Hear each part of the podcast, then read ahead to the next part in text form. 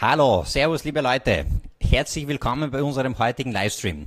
Wir sind beim Stormy und mit, mit uns ist Johannes Breit, der CEO, der uns heute erzählen wird ein bisschen über die, ein bisschen was über die aktuelle Entwicklung, die letzte Investorenrunde, neue Projekte, die Milestones, die Folgen. Da hat sich einiges getan. Super spannender Startup. Und wir legen gleich los. Johannes, danke für deine Zeit zuerst. Ja, sehr gerne. Danke fürs Kommen, Dejan. Ähm, wir haben auch eine tolle Gesellschaft. Wer ist das? Vielleicht eine Vorstellung noch von, von, von dem Freund? Also das ist die Gerti. Die Gerti ist unser Unicorn, das ist unser Maskottchen neben dem Pauli, neben dem Hamster. Und äh, das ist unsere Vision natürlich, dass Stormy groß wird, noch mehr wächst natürlich und das ist unser Symbol dafür. Super. Wie wird, wie wird das gelingen? Bitte ein Pitch. Was macht ihr eigentlich? Womit wollt ihr Unicorn werden? Ja. Also Storebox ist äh, dein Lager nebenan. Was wir machen, ist, dass wir leerstehende Geschäftsflächen mitten in der Stadt anmieten, adaptieren und dann Self-Storages machen. Self-Storages aber nicht im konventionellen Sinn, sondern wir gehen eben in die Stadt rein, in die Nachbarschaft rein und zusätzlich haben wir auch ein digitalisiertes Konzept. Das bedeutet, dass man online buchen kann, Preise online nachsehen kann, äh, dann mit dem Smartphone vor allem auch den Zutritt hat, das 24-7, das ist, hebt uns auch von der Konkurrenz ab und dann haben wir noch Sensoren in unseren Storeboxen verbaut, die es ermöglichen, dass man Luftfeuchtigkeit und Temperatur misst. Das heißt, wir bringen eigentlich das Self-Storage jetzt ins 21. Jahrhundert und mischen den Markt darauf, ja. Das war mir gar nicht so bewusst. Das heißt, ich kann mit meinem, mit meinem Smartphone das äh, öffnen. Genau, so ist es, ja. Also man kann mit dem Smartphone öffnen, beziehungsweise ist es so, dass wir, was auch sehr spannend ist, ähm, für kurzfristige ähm, Eintrittsmöglichkeiten sozusagen, zum Beispiel für Paketdienste. Du kennst das bestimmt, wenn du den gelben Zettel drinnen hast und dann musst du zu irgendeinem Paketshop gehen, ähm, können wir zusätzlich auch noch hier Services adaptieren. Das heißt, einerseits können Kunden, die wirklich langfristig lagern, ähm, hier hinein, äh, ohne äh, einen Schlüssel zu holen und so weiter, aber auch eben Paketdienstleister, sonstige Zustellservices und so weiter. Habt ihr diese Lösung alleine gebaut oder ist das zugekauft? Teils, teils. Also wir haben softwareseitig integriert, haben es aber zugekauft. Man sollte aber ähm, nicht glauben, dass das einfach war. Also wir haben gedacht, das ist eine Plug-and-Play-Technologie, die, die kann man relativ geschwind integrieren und das gibt es zigfach am Markt. Haben aber dann wirklich in ganz Europa gescreent und haben schauen müssen, dass wir wirklich Lösungen finden, die, die gut sind und haben jetzt auch Partner, mit denen wir zusammenarbeiten. Ähm, auch Startups aus Österreich in dem Bereich, die vielleicht tätig sind oder wirklich äh, ausländische europäische Startups oder Firmen? Äh, beides. Also wir haben aktuell Standorte, die sind ausgerüstet mit äh, Hardware von der Firma Tapkey, haben aber auch äh, zusätzliche Service-Dienstleister aus Holland, von denen ich den Namen jetzt aktuell gar nicht weiß, aber international auch, ja. Cool. Wie ist die Idee eigentlich entstanden? Es gibt ja im, im, im Wohnungsbereich Bereich kann man sich statt ein Hotel Airbnb mieten. War das ein bisschen so euer Vor Vorbild? Ja, schon auch. Also wie du weißt, wir waren ja schon ein, einige Male bei dir zu Gast, auch in äh, verschiedenen Interviews haben wir mit Store Me gestartet, das heißt mit der Lagerplatzbörse, mit dem Airbnb für Lagerplatz. Das war eigentlich so der Grundgedanke von uns, der ist daraus entstanden, weil meine 84-jährige Nachbarin ihre Pension aufgebessert hat, indem sie ihr Kellerabteil vermietet hat an einen Handwerker ums Eck. Und ich komme aus der Logistik, habe das relativ smart gefunden und habe mir gedacht, okay, bauen wir da eine App rundherum.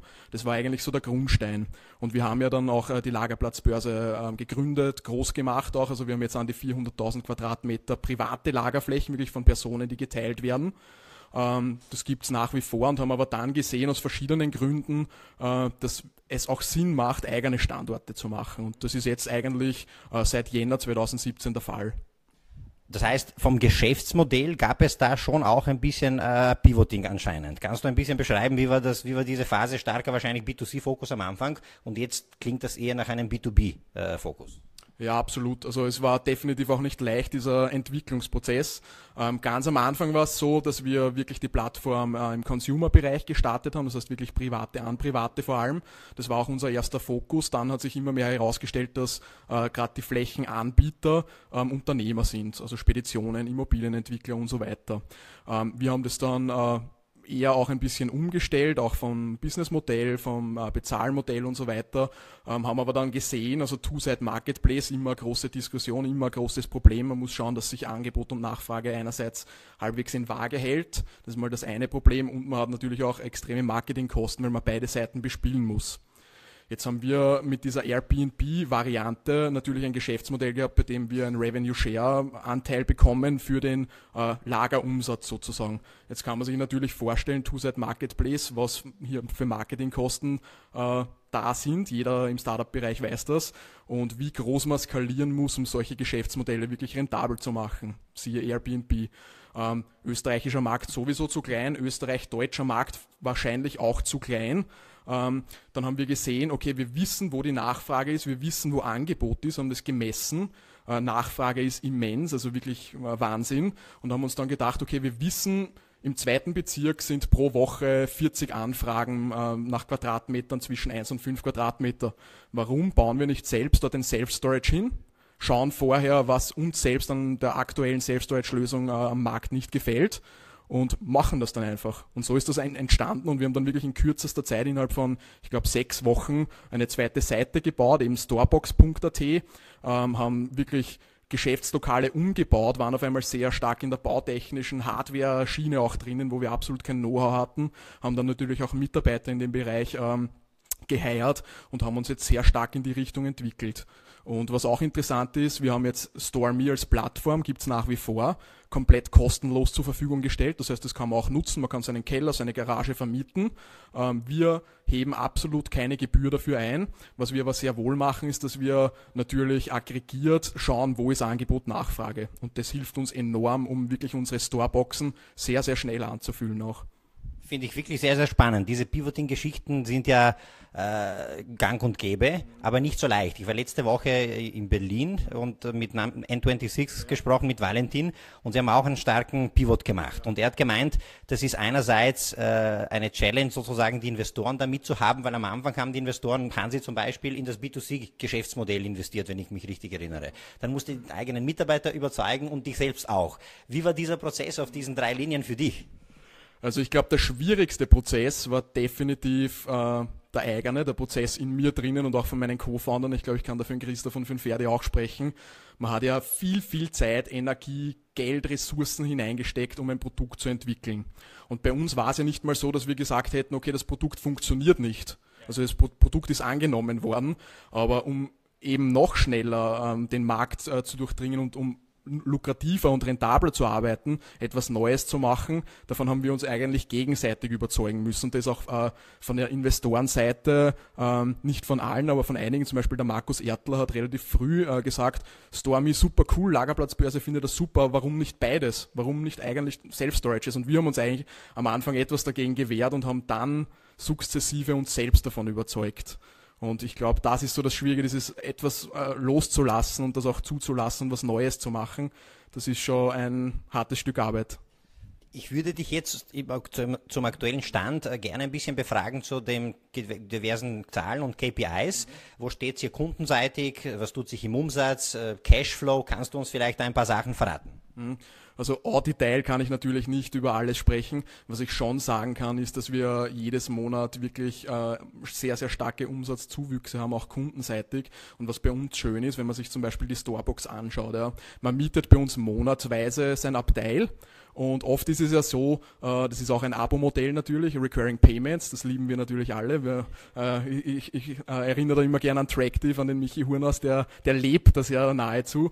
Und das ist etwas, was, was sehr schön funktioniert. Und die Personen, die bei uns anmieten, ist auch interessant, sollte man nicht glauben, sind doch 75 Prozent Private ungefähr die auch wirklich langfristig da drinnen äh, ihren Platz erweitern. Wir sehen ja, ähm, Wohnungen werden immer kleiner, äh, man hat keinen Platz, seinen Kinderwagen wohin zu stellen, seine Fahrräder, wie auch immer.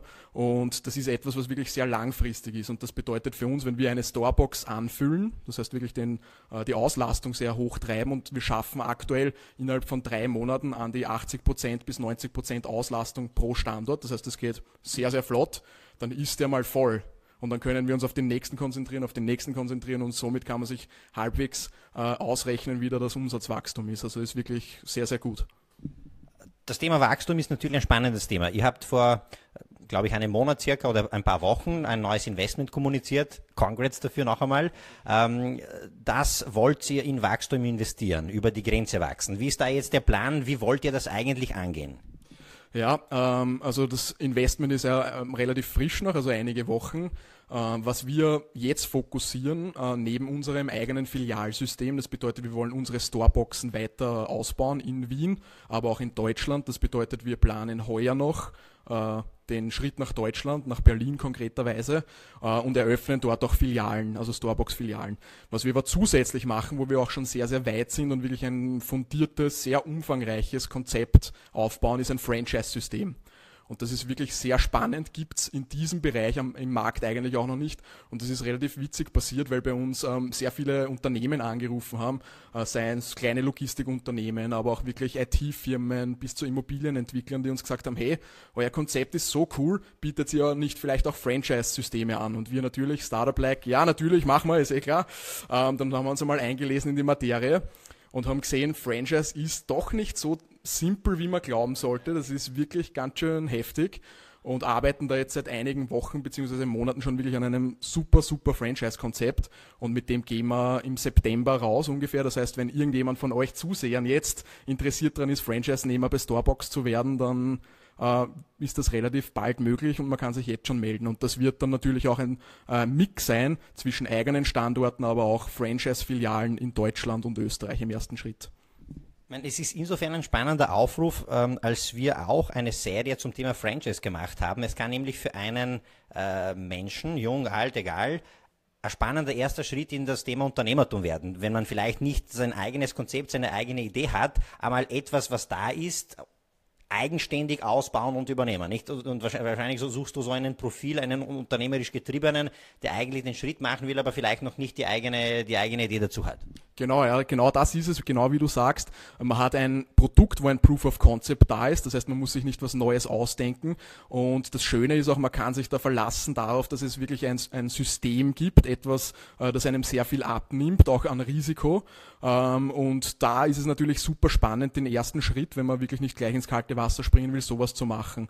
Und was auch sehr, sehr schön ist äh, im Franchise, äh, gerade bei unserem Produkt auch, man kennt ja die Zahlen von McDonalds zum Beispiel oder anderen Franchise-Systemen, wo man eine Million Euro Eigenkapital und das muss wirklich Eigenkapital sein, äh, haben muss, um ein Franchise-System zu machen. So ist das bei uns absolut nicht so. Also unser Franchise-System funktioniert ähm, wirklich mit äh, fünfstelligen Investments für die Franchise-Nehmer, mittleren, niedrigen, mittleren äh, fünfstelligen Investments und die Amortisation von einer Storebox, wenn sie funktioniert, ist relativ schnell da. Und das ist auch etwas, was man nebenbei machen kann. Das heißt, man kann durchaus 40 Stunden wo arbeiten, nebenbei seine äh, Storebox betreiben. Wenn sie voll ist, hat man vielleicht ein bisschen einen Aufwand einmal in der Woche, Journaldienst, Kundenbetreuung. Und ansonsten hat man da ein super Zusatzeinkommen auch. Also das ist etwas, was eigentlich für nahezu jeden spannend und interessant sein kann. Cool. Ich muss doch noch einmal bei dem Thema Investment äh, nachhaken. Das war doch ein ordentliches Investment. Wie war die Phase davor? Man sagt ja immer und oder warnt die Gründer rechtzeitig bitte mit dem Thema Investment äh, beschäftigen, damit nicht Cash- und Liquiditätsprobleme auftreten. Wie lange hat die, die Phase gedauert bei dir? Also bei uns hat's äh all in all würde ich sagen, so drei Monate gedauert ungefähr, wobei wirklich in den letzten zwei bis drei Wochen vor Signing, wo es wirklich ans Eingemachte gegangen ist, wo man wirklich dann äh, verhandelt hat über verschiedene Themen. Ähm, interessanterweise ist aber unser jetziger Investor, die, die Firma heißt Urban Pioneers, ähm, der Rudi Fries, den ich schon seit dem Kindergarten eigentlich kenne und meine Mutter war seine Volksschullehrerin sogar und das ist wirklich ein guter Freund von mir. Und der hat mich immer wieder mal gefragt, wie er mitbekommen hat, äh, dass ich im Startup-Bereich tätig bin und mein Unternehmen habe, ob es nicht interessant wäre, ähm, dass er auch äh, investiert bei uns. Und bei uns war das aber ge ge äh, gerade in der Phase, wie der Hansi und der Peter Koch äh, bei uns eingestiegen sind und wir haben eigentlich keinen äh, Finanzierungsbedarf gehabt und so habe ich ihm immer abgesagt. Und irgendwann, wo wir gesehen haben, okay, jetzt haben wir den Proof of Concept, jetzt wollen wir weiter wachsen, ähm, bin ich dann auf ihn zugegangen und habe gesagt, hey Rudi, wir haben ja gesprochen vor einigen äh, Monaten oder jetzt schon einem Jahr, wie schaut's denn aus? Setzen wir uns mal zusammen. Und so war eigentlich der erste Schritt und dann haben sich natürlich die Investoren einmal kennenlernen müssen, die Founder und den Rudi, ob das passt von der Chemie her. Und dann ist es doch relativ schnell gegangen. Also es waren die letzten Wochen extrem intensiv. Das war auch blöderweise gerade die Zeit, äh, in der ich im Urlaub war und dann irgendwie ähm, auf Raststationen gesessen bin mit dem Laptop und mit dem Telefon und mit den Anwälten hin und her telefoniert habe. Also das war relativ intensiv. Aber ich glaube im Großen und Ganzen doch relativ schnell im Vergleich. Also uns gibt's jetzt eineinhalb Jahre und Ähm, erst, die erste Runde war auch relativ schnell mit dem Hansi und jetzt mit, äh, mit unserem neuen Investor auch.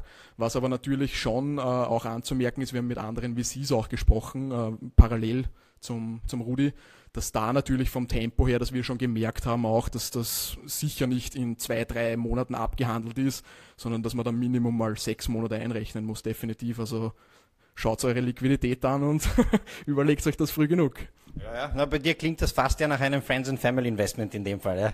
Fast, ja. Es ist wirklich so. Es ist natürlich einerseits sehr schön. Also ich kenne den Rudi, vertraue dem Rudi sehr. Ähm, das ist eine super Bindung, die wir auch haben.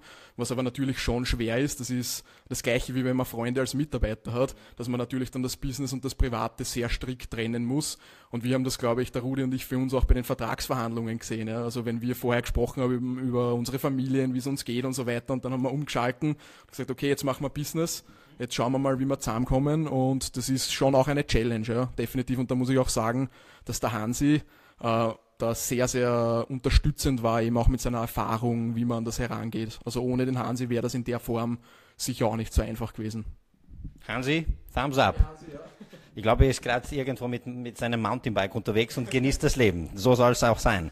Es hat sich bei euch natürlich auch produktseitig ähm, einiges weiter, weiterentwickelt. Ihr habt unlängst einen Chatbot gelauncht. Da würde mich interessieren, was waren da die strategischen Überlegungen? Was kann dieser Chatbot? Wie ist da die Traction? Funktioniert Sind Erwartungshaltungen erfüllt? Ich stelle die Frage noch einmal einzeln, einzeln wieder. Aber einmal zum Start. Wie ist diese Entscheidung zustande gekommen? Was ist deine Erwartungshaltung an den Chatbot? Also grundsätzlich muss ich zum Chatbot sagen, dass ähm, das so ein Pet-Project war in erster Linie von, uns, von unserem Entwickler. Der wollte unbedingt in die Richtung was machen, weil äh, ich brauche das nicht extra erwähnen, es ist ein Hype da. Man weiß, äh, Chatbots sind in aller Munde, zumindest in der Startup-Szene, sage ich einmal. Und wir haben gesagt, wir wollen das einmal ausprobieren ähm, und schauen uns das mal an. Das war dann der erste Schritt. Wir haben dann den Facebook Messenger äh, von unserer Store Me-Seite, also wir haben keinen eigenen Chatbot gemacht, sondern haben den integriert in unsere Store Me-Seite, äh, haben den relativ rasch eigentlich implementiert und über den Chatbot kann man jetzt einerseits Umzugsanfragen äh, stellen, also wir machen auch Übersiedlungen und Umzüge, wo man äh, einen Preis bekommt über den Chatbot, also einen Vorabpreis. Und danach kann man äh, eine gratis Besichtigung ausmachen. Und man kann auch schauen, was für Lagerabteile sind frei, was kosten die und so weiter. Und für uns war das natürlich ähm, auch ein Thema mit ähm, Kundenservice, Kundendienst, äh, kann man den wirklich 24-7 so integrieren in einen Chatbot haben aber dann gesehen, also gerade bei den ersten Anfragen, dass 99 Prozent aller Leute, die den Chatbot nutzen, Leute aus der österreichischen Startup-Szene sind, die sich den Chatbot anschauen wollen, weil es es interessiert. Ähm, was man aber sagen muss, wir haben schon einige ähm, wirklich Kundenanfragen gehabt, dass dann bei den Kundenanfragen selbst, wenn die wirklich interessiert sind, die Conversion extrem hoch ist. Also der Kunde kriegt wirklich in der U-Bahn, wenn er wissen will, was das Lagerabteil kostet, ähm, über den Kanal den Preis, kann auch dann buchen äh, in weiterer Folge und da ist die Conversion wirklich sehr hoch und ich glaube, das war ein großer Benefit von uns. Ja. Cool. Wir haben in circa einer Stunde einen coolen Livestream auch mit dem Entwickler von Poncho, einen Chatbot Superstar. Kommt wieder, wenn euch dieses Thema äh, noch in der, in der Tiefe interessiert. Es gibt noch äh, eine weitere spannende Meldung von euch, ein eigener Store. Auch äh, vorgestellt oder habe ich da jetzt falsch in Erinnerung? Um, ähm, ich glaube, ein eigener Store in der, in der, in dem Sinne sind unsere Storeboxen schon. Also das ist, ist genau das, ja. Gut, dann was, das, die falsche Frage. Was spannend ist, ist das Thema Expansion. Ja? Ihr habt jetzt das Kapital aufgenommen, es gibt das Franchise-Modell. Ähm, welche Länder wollt ihr da angehen? Welche Länder wollt ihr angehen quasi klassisch und welche wollt ihr über Franchise angehen? Was geht schneller, wo ist Skalierbarkeit vielleicht schneller gegeben? Also grundsätzlich muss man dazu sagen, dass unser Produkt jetzt ähm, nicht so wie viele andere gerade Softwareprodukte wirklich länderspezifisch sind, sondern bei uns, weil wir wirklich physisch vor Ort sind, ist das ein Städtethema. Und was unser Plan ist eben, dass wir von Wien, also in Wien unsere eigenen Filialen haben und dann zusätzlich Franchise-Filialen machen und in Österreich aber dann die Bundesländer bespielen über Franchise, das heißt Graz, Linz und so weiter mit Franchise, äh, durchaus auch Steyr und kleinere Städte und in Deutschland genau das gleiche Spiel, nur ausgehend von Berlin sozusagen. Wobei es ähm, jetzt schon interessant ist, also wir haben auch schon Anfragen gehabt von ähm, Personen, die in Singapur sind, in Hongkong, Ähm, dort ist es natürlich ein Riesenmarkt, gibt es auch relativ wenig Produkte, ist natürlich was ganz Neues und das ist jetzt eher ein Fokusthema. Also wir wollen uns im ersten Schritt wirklich auf Deutschland, Österreich fokussieren und dann gibt es sehr, sehr viele Länder. Also gerade auch der Osten ist super interessant, Slowakei, Slowenien, Ungarn, ähm, super, super interessant, wenig Player am Markt. Also das ist definitiv auch was, wo man sich äh, hin äh, konzentrieren kann. Ähm, und dann Asien, who knows, vielleicht mal Starbucks Singapur, ähm, wäre natürlich super spannend für uns auch, ja. Wäre CEE e aus dem aktuellen Cashflow plus Investment machbar oder müsstest du da weiter äh, sozusagen Investments aufnehmen? Ähm, je nachdem, äh, wie intensiv ich die Länder bearbeiten will. Also bis nächstes Jahr ist definitiv geplant, über unseren Cashflow und das Investment 90 Standorte zu bauen, also wirklich 90 Storeboxen. Ähm, das ist schon eine große Nummer, da ist man auch unter den Filialisten, die man kennt, sei es Unimarkt oder kleinere, ist man da eigentlich schon gut dabei ähm, wenn man so viele Standorte hat. Und je nachdem, wie wir uns dann weiterentwickeln. Also es kann durchaus sein, dass wir einen Mix wagen, dass wir sagen, wir machen äh, 30 in Wien, machen 40 äh, oder 30 in Österreich, 40 in Deutschland und machen dann 10, 20 vielleicht in der Slowakei und in Ungarn. Das würde durchaus funktionieren. Und theoretisch ähm, ist es realistisch auch, ja, dass wir das, dass wir das auch so machen. Ja.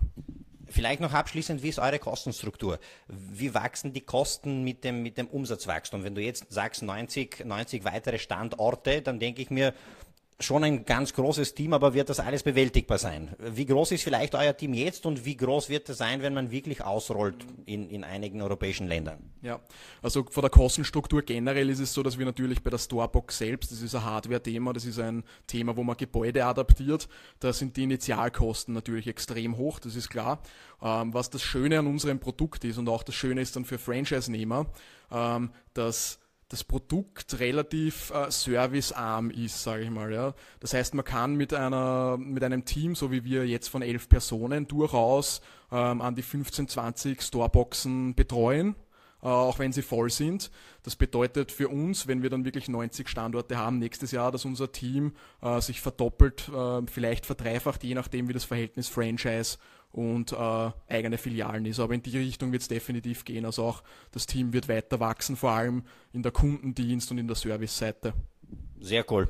Vielleicht abschließend, wenn wir schon mit dem schönen Unicorn da sitzen, was ist da so wirklich die große, die große realistische Vision? Die große realistische Vision, wir waren auch Montag, Dienstag bei unserem Sommer-Event, wo wir unsere Vision gemeinsam erarbeitet haben. Das war super spannend. Und unsere Vision ist, dass wir bis 2020 ähm, der größte Self-Storage-Anbieter im deutschsprachigen Raum sind, ohne eigene Immobilien zu besitzen. Ähm, und das ist wirklich etwas, das machbar ist, das sehr realistisch ist. Und wir müssen natürlich sehr hart kämpfen dafür. Also das ist nichts, was uns äh, zufliegt, aber das ist machbar. Sehr cool. Eigentlich müsste ich jetzt da abschließen, weil das war ein super Abschluss, aber eine interessante äh, Sache ist jetzt noch rausgekommen zwei Tage quasi Unternehmensklausur, wo, wo man die Vision ausgearbeitet hat. Ich glaube, das kann für einige spannend sein. Ich habe das auch einmal mit, mit, mit dem Team gemacht. Ähm, wie habt ihr das organisiert? Wie wichtig war das? Was ist da, rausge was ist da rausgekommen? Also das war extrem wichtig. Ich glaube, es hat jedem auch extrem getaugt vom ganzen Team. Also wir haben, waren zwei Tage in einem Seminarhotel im Wienerwald und haben äh, ein Institut, das Institut Kutscherer, beauftragt, um mit uns gemeinsam einen Workshop zu machen. Äh, die machen sehr viel Mentaltraining für Spitzensportler, das war ein, ein Bereich, aber eben auch für Manager.